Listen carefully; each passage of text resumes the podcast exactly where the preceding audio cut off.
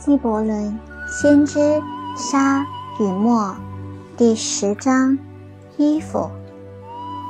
一个织工说：“给我们谈谈衣服。”他说道：“你的衣服遮住了你许多的美，却遮不住那不美的地方。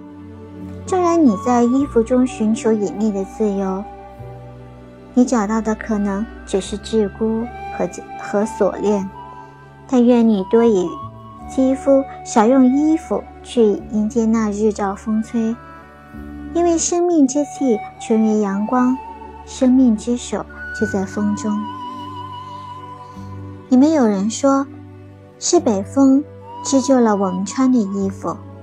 我说，对，是北风，可它的织丝太丢人，它的纱线是肌肉的松弛，松弛。他工作完毕。便在林中大笑，别忘了收敛，只是抵挡了邪迷的盾牌。当邪念不再存在，收敛不就成了心智的束缚与污垢？别忘了，大地喜欢感受你的光脚，风儿渴望抚摸你的头发。